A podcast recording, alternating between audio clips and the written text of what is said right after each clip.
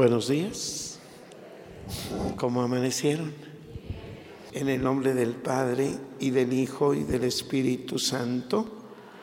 Padre nuestro que estás en el cielo, santificado sea tu nombre. Venga a nosotros tu reino. Sé tu voluntad en la tierra como en el cielo. Danos hoy nuestro pan de cada día. Perdona nuestras ofensas como también nosotros perdonamos a los que nos ofenden. No nos dejes caer en tentación y líbranos del mal. Amén.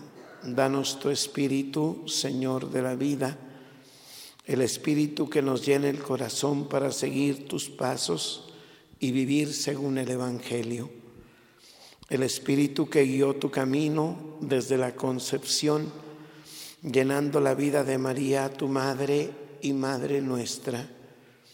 Danos tu Espíritu, Señor, el Espíritu que acompañó tu crecimiento en estatura, en gracia y en sabiduría en los años sencillos de Nazaret. El Espíritu que acompañó tu crecimiento, eh, que te orientó hacia el desierto para meditar el llamado y salir luego a la predicación del reino el Espíritu que, daba que te daba fuerzas, aliento y ánimo para anunciar el reino y construirlo con gestos de vida fraterna.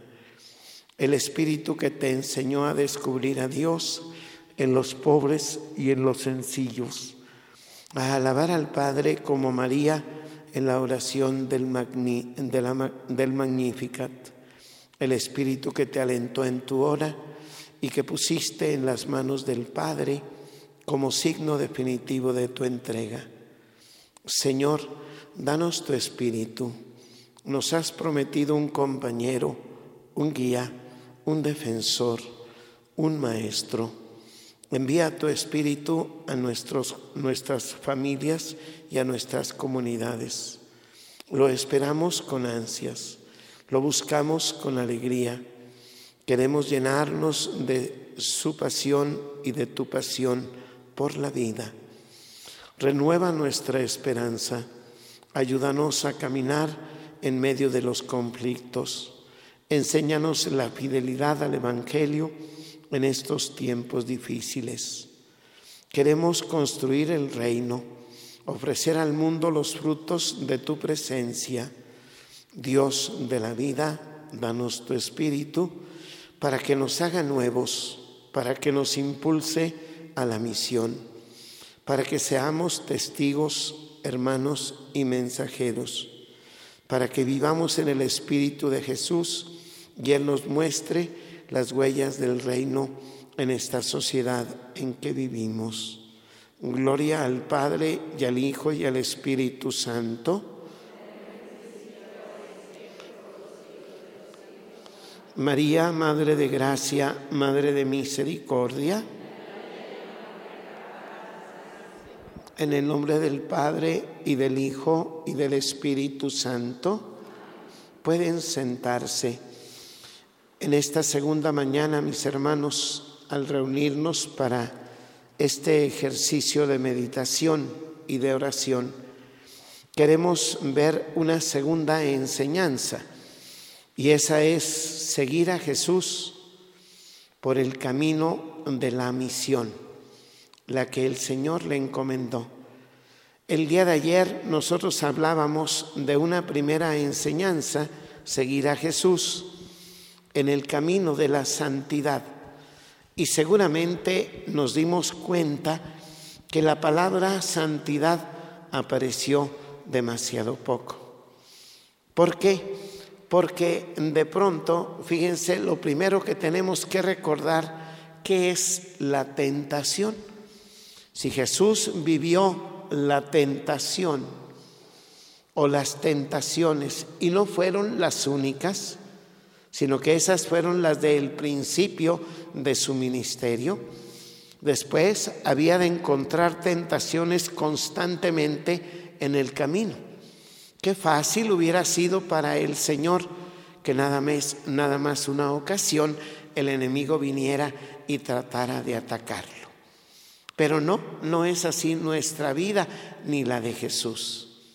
Por tanto, fíjense, habrá tentaciones en cada uno de los momentos en los que las personas lo van poniendo a prueba, sobre todo los enemigos, para hacerlo tropezar, para hacerlo caer. Así que podríamos decir que la tentación es el esfuerzo del enemigo de apartarnos del lado de Dios nuestro Señor. Esa es eh, la manera más sencilla de definir. Es el esfuerzo del enemigo por apartarnos de la presencia de Dios nuestro Señor. Cuando nosotros vemos así la tentación, pues entonces nos damos cuenta que esa tentación puede venir directamente del enemigo o puede venir de nuestra condición humana. ¿Por qué? Porque somos débiles, porque somos frágiles, porque somos pecadores. Entonces, ¿cuántas veces nosotros al actuar, en el actuar de todos los días, lo que tratamos de hacer es de seguir nuestro propio camino, no que sea malo nuestro camino, pero no siempre va a coincidir con el esfuerzo de conocer la voluntad de Dios y de hacer su voluntad. Es verdad, por ahí, por las redes siempre aparecen mensajitos, Señor, que durante este día no me esfuerce, ¿verdad? Por seguir mi voluntad sino descubrir la tuya y hacerla. Así es que fíjense, y yo creo que es una presentación de la tentación más positiva. Algunas veces viene del enemigo directamente cuando nosotros ni siquiera estamos pensando en él ni lo estamos buscando. Algunas veces viene de nuestra condición personal, humana, débil, inclinada por la concupiscencia al mal. Y alguna vez la tentación puede venir del exterior, es decir, del ambiente en el que vivimos, de las personas con las que convivimos. Pues el camino de santidad de Jesús consiste en vencer las tentaciones. Precisamente por eso, cuando Jesús es capaz de utilizar esos tres medios que el día de ayer meditábamos, el primer medio, responder a la pregunta, ¿quién es Dios? ¿Dónde está? ¿Para qué nos sirve? Etcétera. Era una certeza en la que en realidad él podía vivir firme.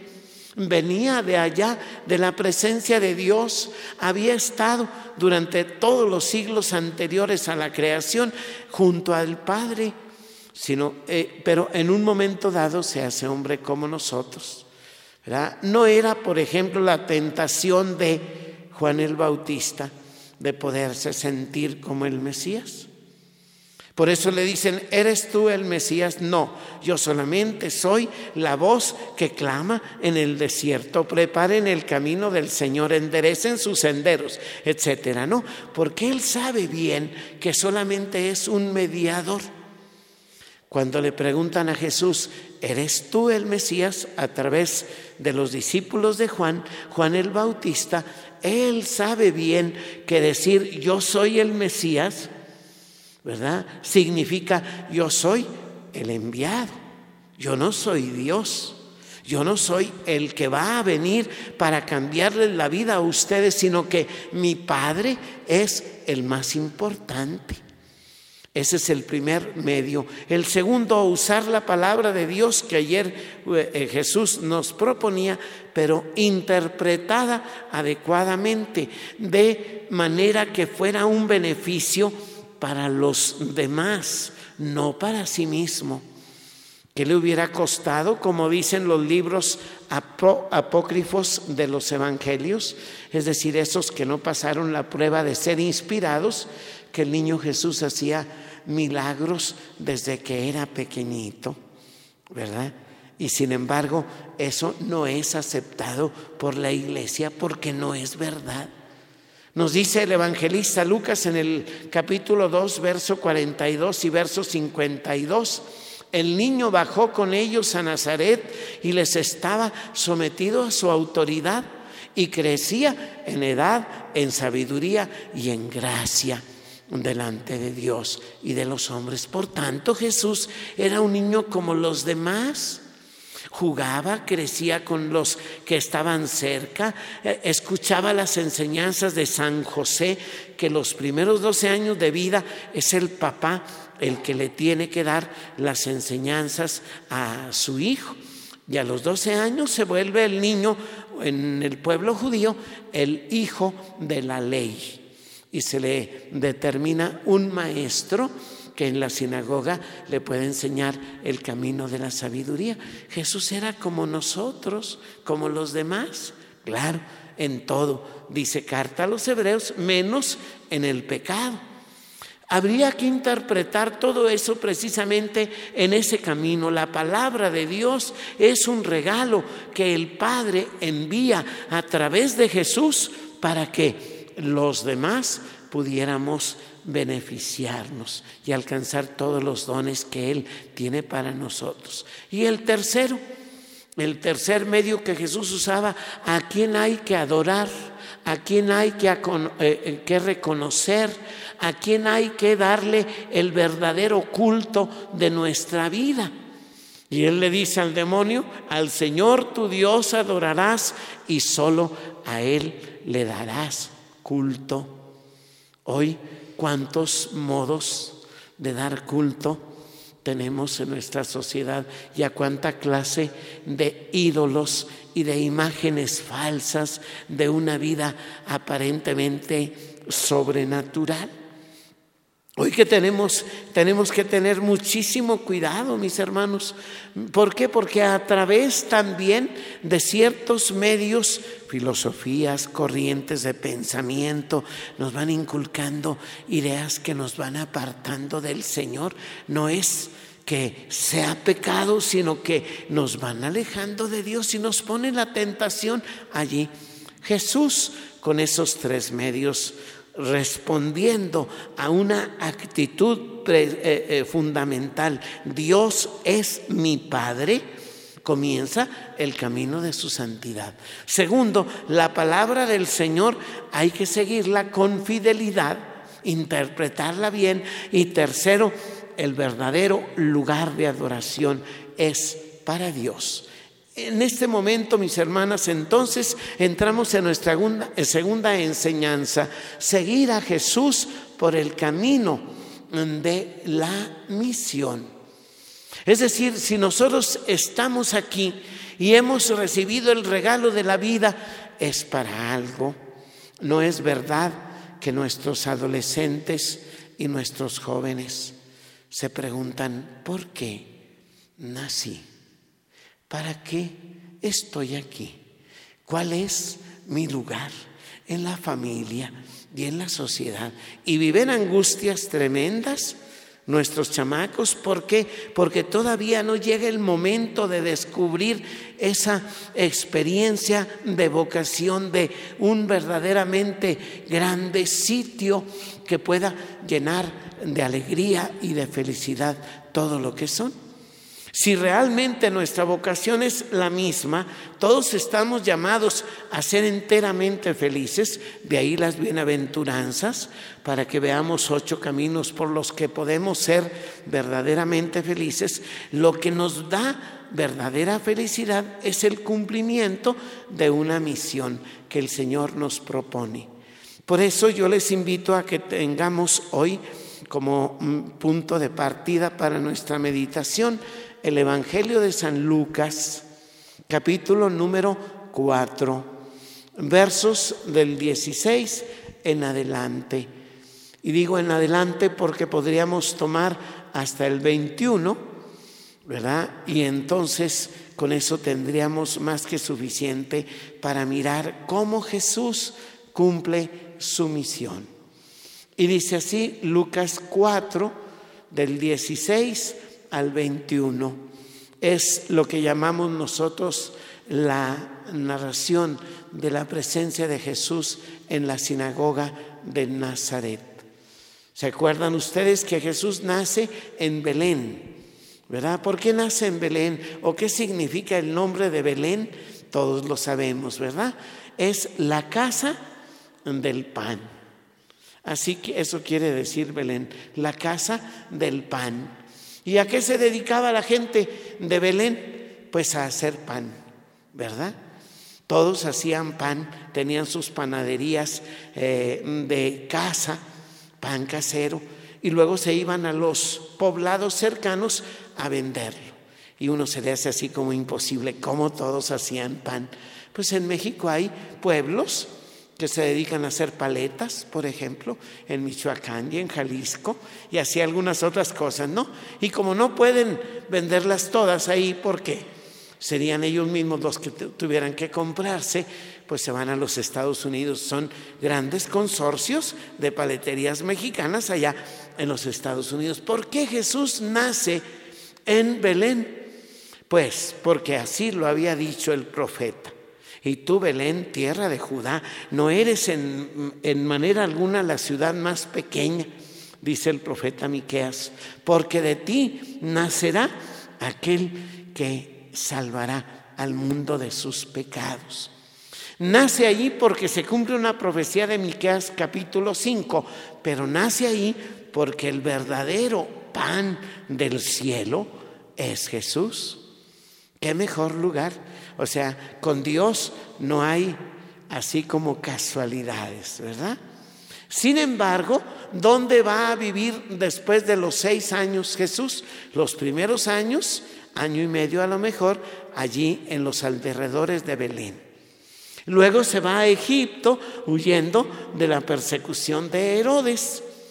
Y a la hora que, eh, que el rey Herodes muere, el ángel Gabriel que ha acompañado a San José durante todo ese periodo de la encarnación y del nacimiento y de la infancia de Jesús, pues el que dirige a, San José es el ángel San Gabriel, ¿verdad? No tengas miedo en recibir a tu esposa María lo que va a nacer de ella es obra del Espíritu Santo. Tú le pondrás el nombre de Jesús porque salvará a su pueblo de todos sus pecados. ¿Cómo estaba José cuando vino el ángel? Dormido. Y cuando dice, levántate, toma a María, tu esposa, y toma al niño y huye a Egipto, porque Herodes lo quiere matar, está dormido. Y cuando esté en Egipto, a los seis años, levántate, ya ha muerto aquel que quería matar al niño y estaba dormido. A mí me encanta la vida de San José. Se la pasó dormido todo el tiempo. Fíjense ustedes qué chulada de hombre. O sea, no era de los que eh, al despertar, ay, qué bueno que era simplemente una, este, eh, un sueño. Así es que no voy a hacer caso a lo que me dice la palabra del Señor. No sé si les ha pasado a ustedes, pero algún día a mí me pasó, ¿verdad? No estaba dormido, pero estaba yo haciendo una oración por una persona, ¿verdad? Yo fui a un novenario de San Judas Tadeo cuando mi hermano era el párroco en la Trinidad y tenía una iglesia de San Judas Tadeo y dijo, oye, pues si vas a catedral y vas a tantas partes, ven también aquí a predicar, ¿verdad? Y ahí voy a predicar. Dijo, ya me había contratado, no dejes de leer la novena. La gente no viene a oírte a ti, viene a rezar la novena. Yo dije, entonces, ¿para qué me invita? ¿Verdad? Si no me va a escuchar a mí. Pero tenía razón, la gente está pegada a la novena y leímos primer día y la oración y la introducción y la meditación y la oración final y el momento de pedir algo. Y luego cierro yo la novena y dice, patrono de los casos difíciles y desesperados. Dije yo, presumido el chavo este. Óiganme que está bien que era primo de Jesús, pero ¿cómo de que patrono de los casos difíciles y desesperados. Y le digo, leamos todo lo que dice ahí. Y después de eso le digo, pídanle cosas difíciles y desesperadas y verán, si nos los concede, yo vuelvo a venir. Y si no nos lo concede, lo que le pidamos, no me vuelvo a parar aquí. Por hocicón tuve que ir ocho años seguidos. Porque el tercer día empezaron los milagros, las cosas imposibles. Una señora que se sentaba en la segunda banca, ¿verdad? Vino a comulgar sin su andador. Unas eh, eh, semanas antes, una combi, ella la iba a tomar la combi para irse a su trabajo y se la llevó la combi, pero abajo, no arriba, ¿verdad? Le quebró las dos piernas y un brazo. Y en el seguro la programaron, pues para más adelante, ¿verdad? Por lo pronto no podían, si es que venía con mucha dificultad. El tercer día regresa a su lugar la señora, ¿verdad? Después de comulgar, regresa y dice, ay, mi andador. Dije, hasta aquí roban, ¿verdad? Ya se lo han de ver robado. Y volteo y veo que el andador está ahí y le digo, ¿qué pasó? Dice, es que ya no lo usé para ir a comulgar. Y ya quedó limpia la señora, ya ni al seguro tuvo que ir, ya estaba bien soldada en sus dos piernas y en su brazo, ¿verdad? Y empiezan a oír cada persona, me habló una señora, padre, no puede venir a confesarme y a ungirme, estoy muy enferma. al día siguiente de ese día que me dijo la señora aquella, pues óiganme, pues voy y llego y me abre una persona la habitación y paso, digo, la casa y me pasa con su mamá. Es que está paralítica, padre. Cinco años de no caminar. Cuando yo estaba confesándola, me di cuenta porque estaba paralítica. Tenía un odio, pero de esos bien justificado contra su marido. Bien justificado, le había dado una vida de perro, ¿verdad? A la pobre mujer, él era militar, así es que se creía general también en la casa, no la dejaba ella mandar como ustedes, que mandan en la casa, ¿verdad?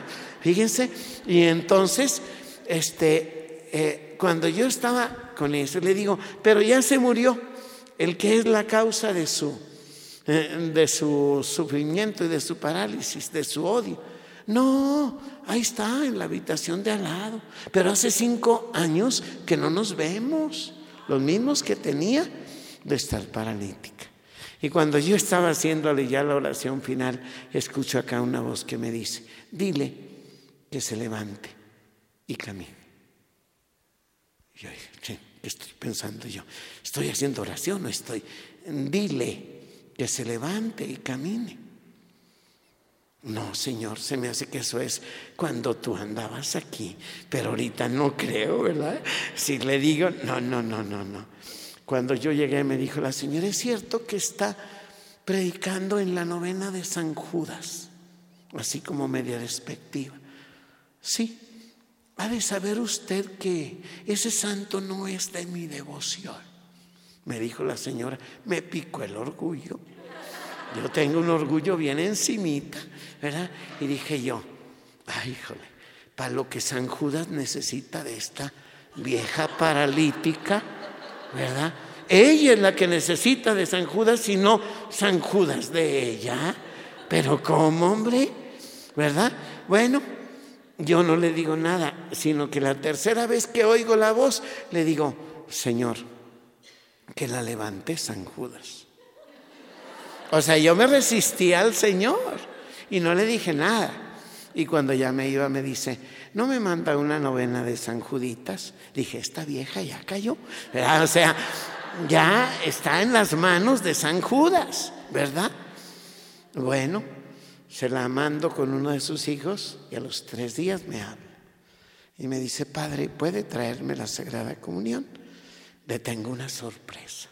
Era sábado y me llama el lunes. Así es que sábado, domingo y lunes, tres días. Voy, le doy la comunión. Cuando yo toco en la puerta, ella sale a abrirme. Y me dice, tercer día que rezo la novena de San Judas y ya estoy caminando. Cuando estaba rezando me dijo una voz interior, levántate, camina. Era la de él, la de San Judas, decía. Yo tenía hilo más directo con Jesús, ¿verdad? El día antes, esos días, así es que le dije yo, porque me cayó pues así de sorpresa, usted podía caminar desde el sábado. Le dije yo, pero Dios tenía sus planes. ¿Y usted cómo sabe? Pues yo tengo mis medios también. Fíjense cómo a veces no hacemos caso a esa palabra del Señor. Jesús regresa de, eh, Egipto y se va a vivir a dónde? A Nazaret. ¿Y qué quiere decir Nazaret? Pues la ciudad de los consagrados a Dios. ¿Se acuerdan ustedes cuando nace Sansón, el que iba a ser uno de los jueces de Israel? Su, este, la navaja no, toma, no tocará ni su barba ni su cabello. No tomará bebidas alcohólicas ni embriagantes. Estará dedicado al Señor. Será un nazireo, que quiere decir consagrado a Dios.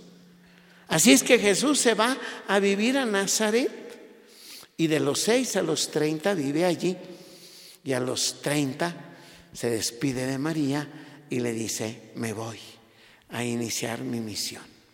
¿Y a dónde se va a ir? A vivir a Cafarnaum, en la casa de Pedro. Y los tres años ahí tenía su residencia, aunque casi nunca estaban allí, entonces estaba en Cafarnaúm la casa de Pedro. ¿Por qué con Pedro? Porque la casa de Dios, que sería la iglesia, se la iba a encomendar a Pedro. Y ya lo quería que se fuera acostumbrando el muchacho este, ¿verdad? Que desde entonces supiera que todo lo que iba a suceder en su vida iba a ser para vivir en la casa, en la familia de Dios nuestro Señor. Y vamos al texto y dice así, el relato de Lucas 4, por si se les había olvidado, hago tantos paréntesis que luego se nos va la onda, ¿verdad? No crean que nada más ustedes, también a mí, ¿verdad? Vino a Nazaret, donde se había criado, y entró según su costumbre en la sinagoga el día sábado se levantó para hacer la lectura y le entregaron el volumen del profeta Isaías. Desenrolló el volumen y halló el pasaje donde estaba escrito, el Espíritu del Señor está sobre mí, porque me ha ungido para anunciar a los pobres la buena nueva me ha enviado a proclamar la liberación a los cautivos y la vista a los ciegos, para dar libertad a los oprimidos y proclamar un año de gracia del Señor. Enrolló el volumen, lo devolvió al ministro y se sentó. En la sinagoga todos los ojos estaban fijos en él. Comenzó pues a decirles, hoy se ha cumplido esta escritura que acaban de oír. Palabra del Señor. Fíjense ustedes cómo Jesús, a través de este pequeño relato, nos va a mostrar cómo tiene Él que predicar, cómo va Él a cumplir la misión que el Padre le ha encomendado. Primera cosa, cuando Él va a iniciar la misión, se da cuenta de una maravillosa experiencia. Él va al bautismo y ahí en el río Jordán se abre el cielo. Se oye la voz del Padre que dice, este es mi Hijo muy amado en quien tengo puestas mis complacencias. A Él escúchenlo. A partir de aquel momento, eh, ustedes imaginen la impresión que sintió Jesús cuando se oyó esa voz del cielo. No era solo para Él, era para todos los que estaban presentes. El Espíritu eh, dice, eh, se oyó la voz del Padre que dice, este es mi Hijo muy amado hay algunos comentaristas que groseramente dicen, que por eso se le quitó el hambre. Durante 40 días iba a estar en ayuno por la impresión. Todo lo que él había oído de su oh, padre en la escritura se refería a él. Y algunos dicen, que no sabía que era Dios, que no era la segunda persona del misterio de la Santísima Trinidad. Pero nos dice San Pablo que se había anonadado, se hizo nada, se humilló, se despojó y pasaba como uno de tantos. Así es que cuando él leía las escrituras, era muy difícil que pudiera saber que se referían a él hasta que llegó el momento oportuno. Primera característica del cumplimiento de la misión de Jesús, se siente enviado del Padre. O sea, nosotros cuántas veces en nuestra vida cristiana hemos tenido ganas de lanzarnos a una meta más, a un proyecto más, pero nos quedamos con ese buen deseo. Y podemos ir, por ejemplo, a un retiro de matrimonios y de pronto sienten ahí muchas eh, eh, inspiraciones de Dios en su corazón. Oye viejo, ¿y si nos dedicamos a ayudar a las demás parejas? No, no, no, no empieces, no empieces. Mira, ya con el hecho de haber venido aquí, fue bastante sacrificio para mí.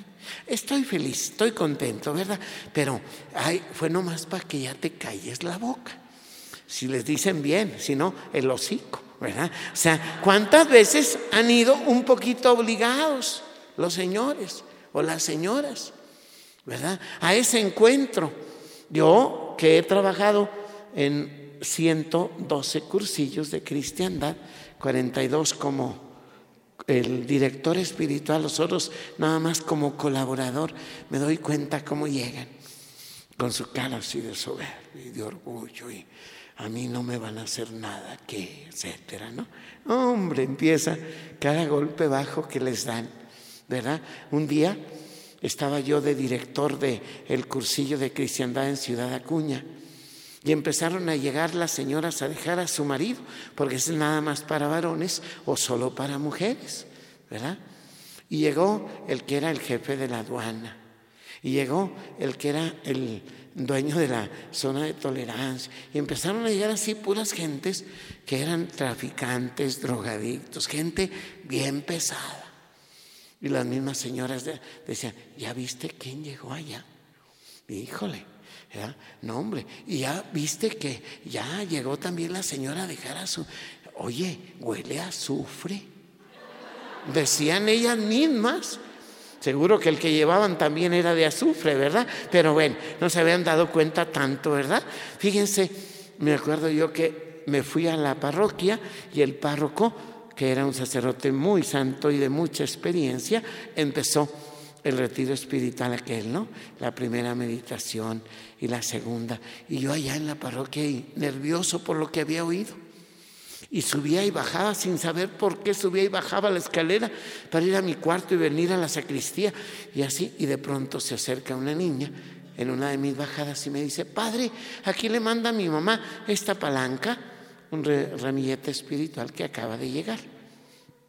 Iba de un convento de madres contemplativas.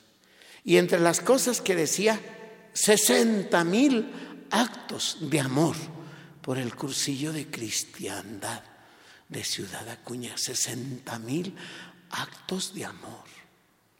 Y yo necesitaba uno de valor, nada más. Dije, Señor, con estos 60 mil, algunos que me toquen a mí. Y ya me fui en el nombre del Señor, pero es difícil cuando no nos sentimos que vamos en el nombre del Señor. Él es el que hace su obra. Él es el que actúa en nosotros. Jesús lo sabe bien. Por eso cuando le dice, me voy, pero me voy solamente para prepararles un lugar, cuando me haya ido y les prepare un lugar, volveré por ustedes, porque donde yo esté, quiero que estén también ustedes conmigo. Y le dice, Tomás, Señor, no sabemos a dónde vas. ¿Cómo podemos saber el camino? Ah, y dice él, yo soy el camino, la verdad y la vida. El que cree en mí, aunque haya muerto, vivirá. Y Felipe todavía le dice, Señor, muéstranos el rostro del Padre. ¿Y qué le dice eh, este eh, Jesús? Quien me ve a mí, ve al Padre que me envió. Y en la misión de los apóstoles, vayan, si lo reciben, es que me reciben a mí. Y si me reciben a mí, reciben al que me envió. Y todos esos buenos propósitos que a veces tenemos, los apachurramos, mis hermanas, mis hermanos. ¿Por qué? Porque tenemos miedo de ser enviados. Y Jesús sabía bien para qué había sido enviado, para morir por nosotros después de la predicación del rey. Segundo, Jesús hace cumple su misión lleno del Espíritu Santo. Por eso dice, el Espíritu del Señor está sobre mí y me ha ungido y me ha enviado. Para eso es el Espíritu Santo para que nosotros seamos ungidos. Y ser ungidos quiere decir ser consagrados, dedicados. ¿Cuántas veces nosotros hemos pensado en aquel día de nuestro bautismo? Cuando el Señor, a través de uno de sus ministros, primero nos puso óleo santo en el pecho. Es tan sencillo el signo pero con esa expresión y la oración que el sacerdote hace, poniendo una cruz de aceite consagrado en el pecho, el pecado original sale de allí. Si la persona es adulta o mayor de 14 años, el pecado original, el pecado mortal, el pecado venial, el pecado reservado, todos los pecados se van solo con esa unción que hacemos en el pecho. Y comienza la persona a vivir la misma vida de Dios. Fíjense qué maravilla. Y luego no queda allí. Después de derramar agua sobre la cabeza, el Señor nos concede una consagración sobre la cabeza también. Es el santo crisma. Y el santo crisma no solamente te hace profeta, sacerdote y pastor o servidor al modo de Jesús, sino que te concede un sello imborrable en tu vida. Tú eres lo mismo que Jesús. ¿Alguna vez les han dicho cuando han visitado un enfermo algo? Gracias eres un ángel. Y qué bonita palabra para describirlas, ¿verdad? Eres un ángel. Y llegan ustedes bien felices. ¿Qué creen que me dijo el enfermito que le llevo la Sagrada Comunión? Que soy un ángel y voltean los hijos. ¿Y no les enseñaste la cola y los cuernos, mamá? Porque estás endemoniada, canija, ¿verdad? Y el marido dijo, eh, de cuál clase de ángeles, de los amigos o de los enemigos de Dios. Porque a veces que te enchinchas, ay, eres tremenda. No, eso somos nosotros, un Jesús. Me recuerdo que una vez fui a unas conferencias, de esas conferencias que hay para los alcohólicos anónimos. Había tres mil personas en el auditorio del tecnológico, ¿verdad? Tres mil. Durante todo el día tenían talleres y todo, pero en la noche había pequeñas charlas de 10 minutos. Y a mí me pidieron que hablara nada más de lo que piensa la iglesia sobre el problema del alcoholismo. ¿Y qué lugar? Entonces dije yo, híjole, está bien. Y me dicen, primero antes que usted va a hablar el licenciado Catón. Ay, en la torre dije, pues ese es un erudito de la palabra, ¿verdad? Y fue mi maestro en tercero de secundaria en el Colegio Zaragoza.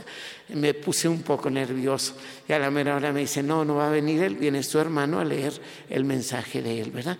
Me recuerdo yo que me dieron diez minutos y dijeron, dos minutos antes le ponemos un papelito allí. ¿ah?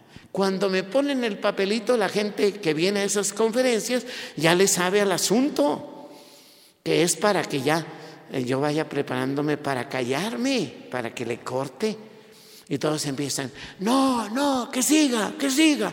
Así dije yo, ah, hijo, pues qué fue lo que hizo el Señor aquí.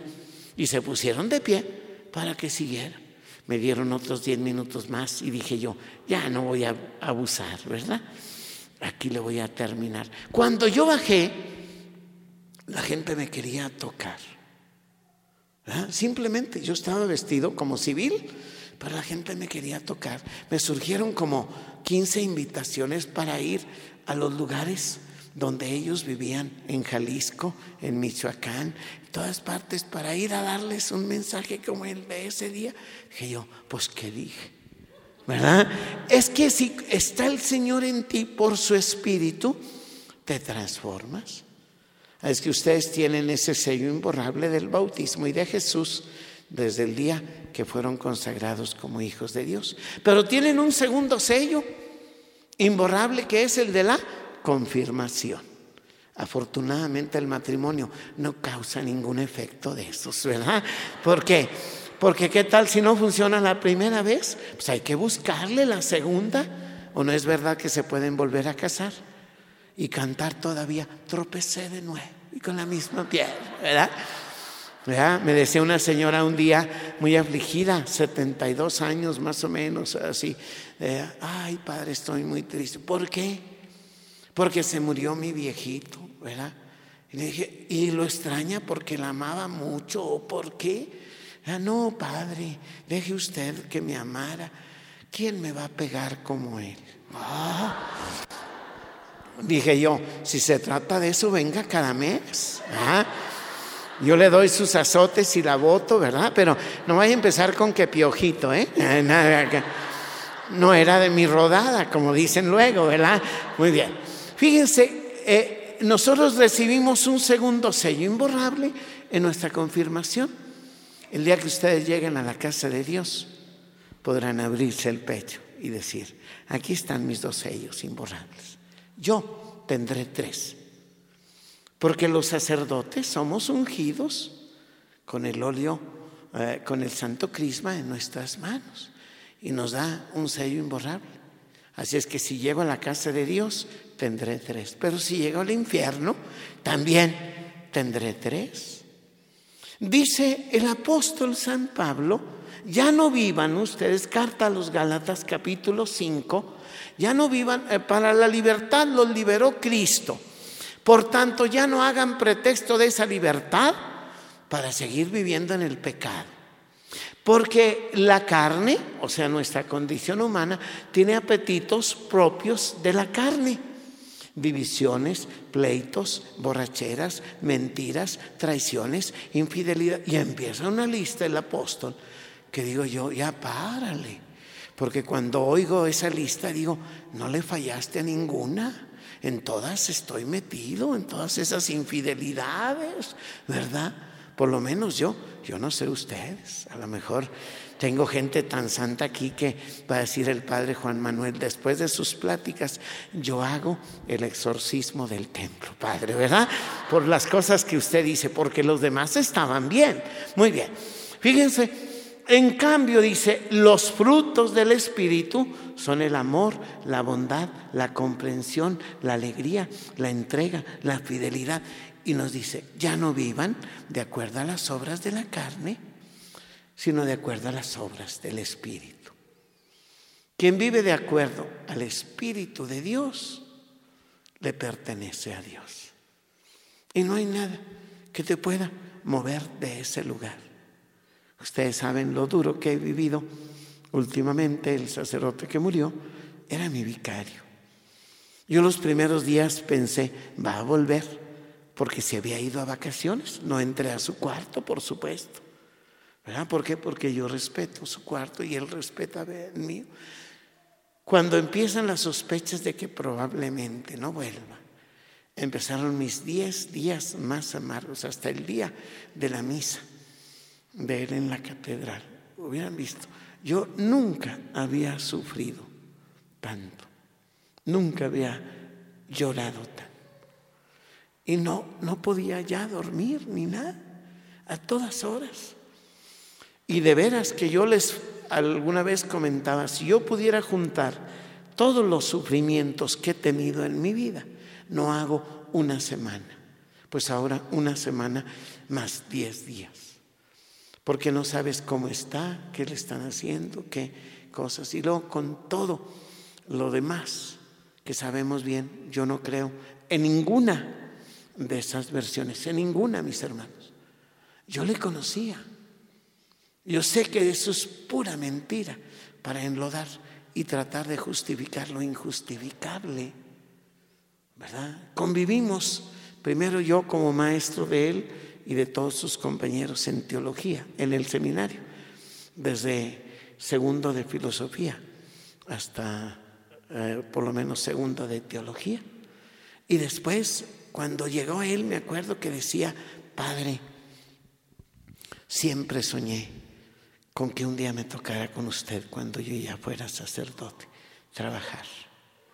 Y ahora que llego, soy enteramente feliz. Hubieran visto cuántas experiencias de amor y de felicidad y de convivencia y de vida sacerdotal vivimos, sin quitar los defectos de él y los míos, que los tenemos, ¿verdad? Pero dice uno, ay Señor, ¿Cómo vivir esos momentos? En el espíritu. Los sacerdotes me llamaban de esta diosa y de todas las dioses del país hubo alguien que llamaba, Padre, no te conozco, pero pedimos por ti también.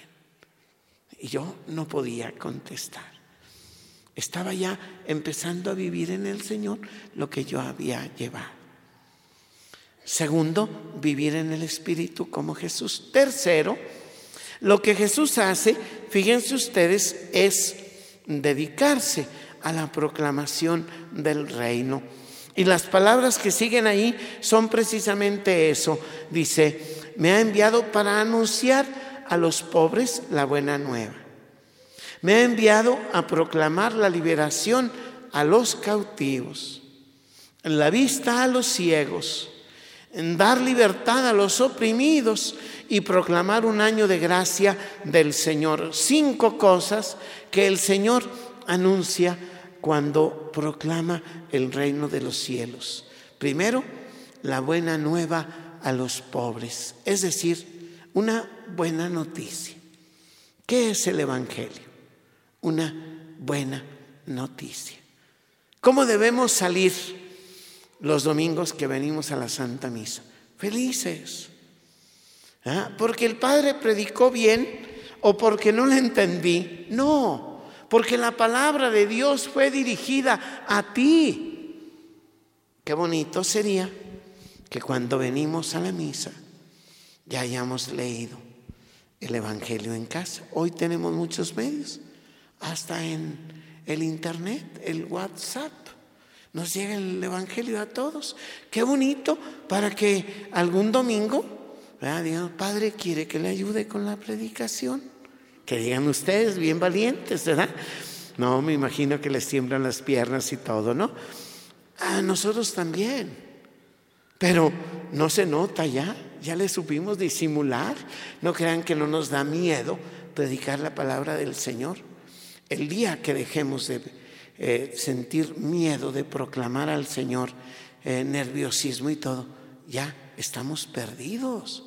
Porque lo primero es recibirla para mí y hacer la buena noticia para mí. Si no, me decía un día un señor, oye, padre, allá en Houston, fui a predicar para un encuentro carismático. Dice, estos dos días, sábado y domingo, han sido los más felices de mi vida por escuchar la palabra de Dios. Era de Venezuela, dice, ¿cuánto me cobrarías por ir y contagiar a mis gentes de allá? Le digo, no, no, no, no, eso no es problema. Dijo, además, oye, hasta divertido contigo. No dejas de decir de pronto sus chascarrillos. No, pero siempre digo lo que dicen los demás, yo no, ¿verdad? Como la viejita aquella. No, no, no, otro día les cuento lo, de la viejita, ¿verdad? Este, eh, muy bien, fíjense, lo primero, que la palabra de Dios se vuelva una buena noticia. ¿Para quién? Solo para los pobres. Porque los que son ricos de bienes materiales, pero tienen corazón pobres, eh, corazón pobre, estos también lo pueden recibir. Y no es otra cosa. Nadie que se jacte de depender de los bienes materiales va a apreciar lo que es el anuncio de la salvación. Si yo tengo mi seguridad en todo, ¿por qué un joven va poco a misa? Porque siente que en ese momento tiene vida, tiene salud, tiene proyectos, tiene toda clase de cosas, no le falta nada. Y cuando le falta, pide. Nada más, papá, mamá, dame. Hasta para llevar a la novia hay que pagarles, ¿no es cierto? Aunque a la mamá le caiga bien atravesada la vieja. Digo, la muchacha es que se va a llevar a su bebé. Porque sí, es una ingrata, es una inadecuada ¿Para qué mamá? Dice, esta sí es. Ya cuando están ahí, pues ya que le hace. ¿Verdad? Mi mamá me van a pedir a la novia. De veras, mi hijo, ¿estás seguro? Esa es con la que sí te vas a casar. Pero mira cómo te ha ido. ¿Verdad? Y empiezan las mamás bien vivorillas, ¿verdad? bien venenosas a meterle la duda al chamaco, ¿no? Me acuerdo aquella vez, eh, recién sacerdote ordenado, hace ya 37 años. Viene un joven y me dice, padre, ¿le puedo pedir un favor? Sí. No va a pedir a mi novia. No, ingrato, no pedí para mí. ¿Y quieres que pida para ti? ¿Verdad? No, hombre, sácate, ¿verdad? Primera cosa es el Evangelio como buena nueva a los pobres, ¿verdad? Porque solamente los que son pobres reciben el mensaje, los demás no. Segundo, dice, me ha eh, este, enviado a proclamar libertad a los cautivos. Y aquí no habla de cárcel, habla de ataduras, habla de cosas de las que dependemos, habla de los valores eh, temporales que nos pueden encerrar en un espíritu de egoísmo y de búsqueda de mi propio bien, de mi placer, de mi tener, de mi mandar. Es decir, aquellas esclavitudes que son más difíciles de quitar. Libertad a los cautivos. ¿De qué eres esclavo? ¿De qué eres esclava? Piénsalo. Me recuerdo que hace tres años que llegué a la parroquia de Sagrado Corazón en la Aurora, Llegué tres días antes a una reunión y me encuentro con el que era, es vicario ahí todavía, el padre Franz, que tiene 34 años de estar en México, de Bélgica, y me dice, bienvenido, no se te olvide que tienes un vicario europeo. Yo de pronto me hice como que no entendía. ¿Ah? o sea, cuadrado. Ya no me muevas de aquí. Eso es lo que yo hago y se acabó. Y no me inventes compromisos ni nada. Pasaron dos semanas y le digo, ay, te quería decir algo. No te olvides que tienes un párroco mexicano que te va a hacer bailar el jarabe tapatío y la marcha Zacatecas y todo lo demás. Y hoy me dice, oye, ahora que estoy viejo, trabajo más que antes. Oye, me estás dando una friega bien buena. Es para que vivas muchos años, le digo yo. Porque si te detienes, te vas a echar a perder, te vas a anquilosar. Así es que mm, a veces tenemos nuestros esquemas, ¿sí o no? Y nuestros esquemas nos pueden someter a cierta esclavitud, ¿verdad? Cuando me dice el médico, es prediabético, nada, no les conta soy diabético y se acabó. Pues ¿para qué me dice que pre? ¿Qué quiere decir que falta una semana para llegar o qué? ¿Verdad? Me dijo, no, mire, es bien sencillo. Ya no come esto, ya no come esto, ya no come esto. Todo lo demás lo puede comer. Y este medicamento por lo pronto, ¿verdad? Eso hace poquito relativamente. Y entonces me acuerdo que cuando él me dice eso, yo me puse a pensar, pues si eso me hace bien, está bien. Tengo un sobrino de seis años que llegué con muchos chocolates a la casa. Digo, mira, Diego, lo que traje para todos. Es que tú.